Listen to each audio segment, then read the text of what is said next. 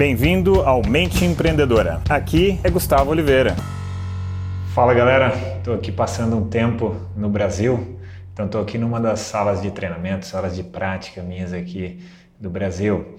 E aí fiz aqui um breve treinamento e sempre que eu faço alguns treinamentos, sempre aparecem algumas sacadas, alguns insights. E um deles que apareceu aqui e que eu queria compartilhar com você, me lembrei de uma história minha pessoal e isso traz uma sacada, que é sobre o seguinte: pare de dar desculpas, né? pare de dar desculpas para aquilo que você quer, para aquilo que você quer realizar e é importante. E para ilustrar isso, é, eu estava há muitos anos querendo escrever um livro. Né?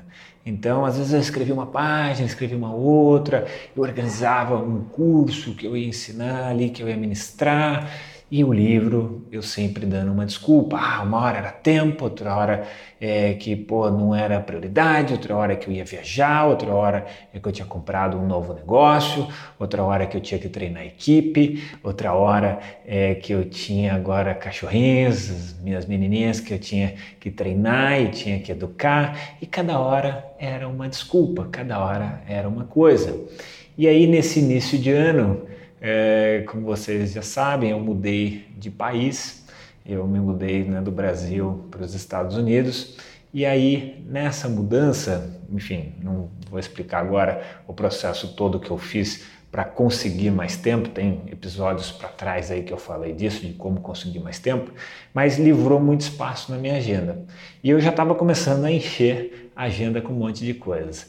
E aí eu falei, cara, assim, não é urgente eu montar, é, eu criar o meu livro, escrever o meu livro, mas é muito importante, pessoalmente para mim e até para minha própria carreira. Então eu decidi que eu ia parar de dar desculpas que eu já dava há muitos anos para não finalizar. Eu já tinha começado a escrever o livro, para não finalizar o meu livro.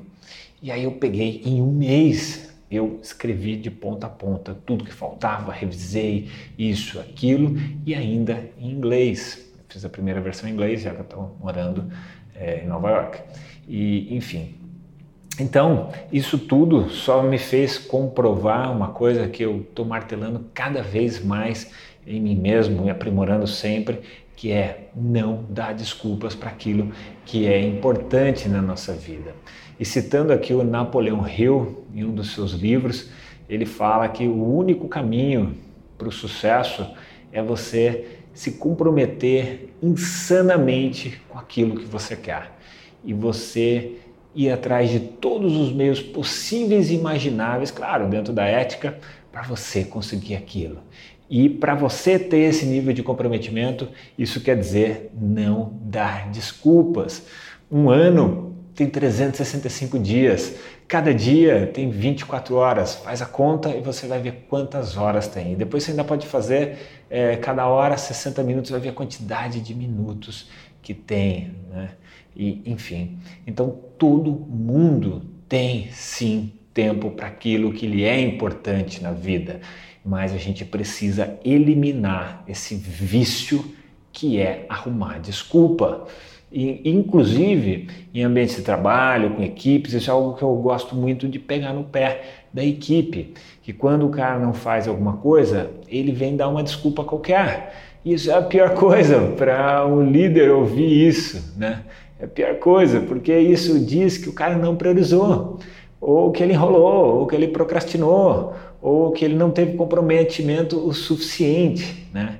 Então, é, isso é uma coisa Pô, se você não é o líder, você faz parte, você é liderado, observe isso, porque isso não vai fazer você crescer. E se você é um líder, se você é um empreendedor, é um empresário, um grande executivo, né, também não, toda vez você for dar uma desculpa, crie um dispositivo mental. Eu tenho um mecanismo né, que inclusive eu faço aqui na minha sala de prática, que é o dispositivo de toda vez que eu tenho um hábito, um costume de agir, de reagir de determinada maneira, por exemplo, dar desculpa, eu penso, toda vez, desculpa, eu tenho que substituir aquilo por uma coisa positiva, por uma coisa bacana.